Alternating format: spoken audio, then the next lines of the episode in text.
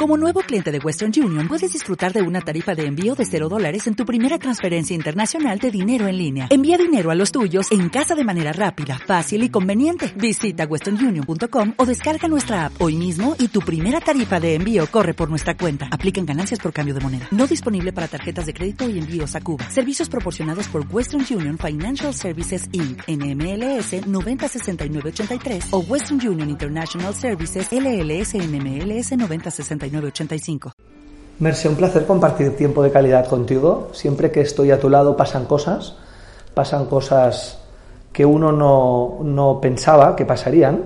Un poco el, queda muy claro el tema inicial, pero luego vamos desarrollando cosas y tú siempre nos, nos, invitas a viajar de alguna manera con tus ideas.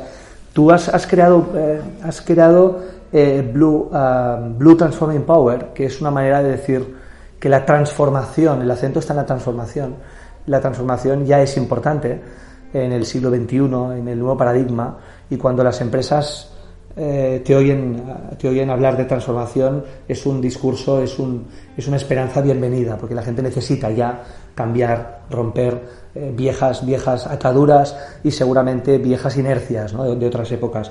Tú tienes una gran experiencia en el mundo empresarial, 30 años en banca, internacionalizando empresas, has sido presidenta de, Cámara de Comercio, eh, has estado, estás en muchos consejos de administración, en consejos de dirección de empresas, también la docencia te, interesa mucho, has publicado un libro, eres lo mejor que te ha pasado, quiérete, publicado en plataforma y bueno, en, tu, en, tus redes sociales, en tu Facebook, en tu Twitter, en tus newsletters hay muchísima información. Me gustaría hablar contigo de un tema que, que tú tienes muy claro y es uno de tus puntos fuertes, que es que la igualdad no entiende de género y en definitiva este nuevo paradigma que ha venido para quedarse, que es el paradigma de la cooperación, ¿no, Exactamente. Mm, déjame que te, que te introduzca dos cosas. Uno es una cosa que el otro día pensaba que tenemos, el ser humano tiene la obsesión por taxonomizar, ¿no? Que es la sí, taxonomía no es esa ciencia que lo que hace es clasificar entre iguales. Está el taxidermista, ¿no? Exactamente. Que lo clasifica todo. Sí, ¿no? Entonces, y lo que hacemos aquí, por ejemplo, yo qué sé, eh, en cuanto a religión, entonces nos taxonomizamos o nos clasificamos porque si somos cristianos, somos musulmanes, somos budistas, lo que sea. Por el deporte, más trivial, ¿no? Si somos del Barça, o si somos del Madrid o otros más por el tipo de alimentación. O somos omnívoros, o somos eh, vegetarianos, o somos veganos. Y también nos clasificamos por el género. Entonces, cogemos el género y decimos género masculino y género femenino. Y les damos unos atributos según sea nuestro, nuestro sexo.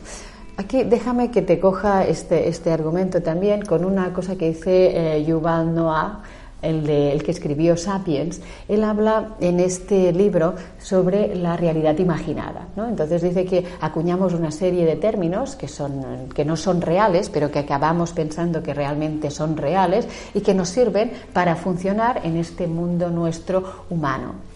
El término género es una realidad imaginada. O sea, al final nosotros hemos creado esta realidad que existe o no existe, pero que nosotros no las creemos y lo que hacemos es creamos una realidad imaginada que además lo que, lo que nos sirve es para clasificar. Hasta aquí sería bueno o estaría bien o sería curioso. El problema de esto es que lo utilizamos luego para confrontar y competir. Y aquí es donde realmente... Para separar, por tanto. Exactamente. Es donde entramos, entramos en, en conflicto. Por lo tanto, yo digo, ¿y si no es verdad que la, diversidad o la igualdad dependa del género? Porque al final esto es un concepto que no sabemos tan siquiera si es real. Y si, eh, en cambio, lo que sí que sabemos que es real, y lo decía Heisenberg en una conferencia que hizo en la Universidad de Múnich en 1968, y hace años de esto, dijo en esta conferencia, el universo no está compuesto por cosas, está compuesto por energía en continua vibración. Por lo tanto, David, tú y yo en este momento somos pura energía. Somos energía.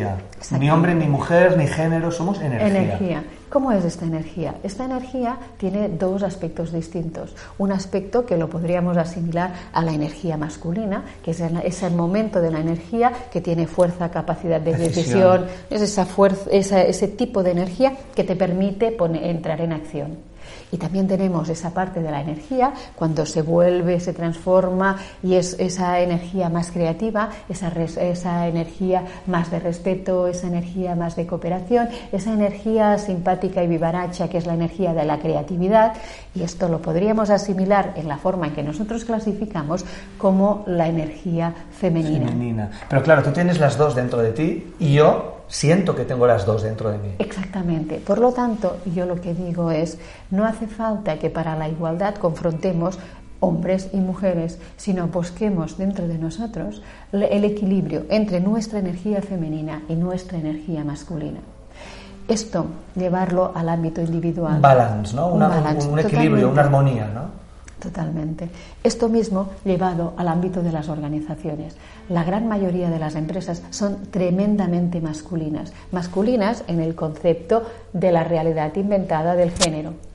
Lo que, lo que les pasa a estas organizaciones es que no dejan fluir la energía femenina que está dentro de las personas que componen esas empresas. reprimida, Exactamente. silenciada.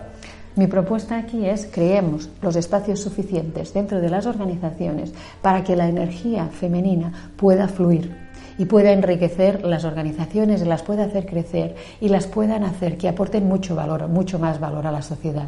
Pero esta energía femenina que tiene que aflorar, que sea tanto en hombres como en mujeres y que dejemos de confrontar los dos géneros en la sociedad y dentro de las organizaciones. Interesantísimo.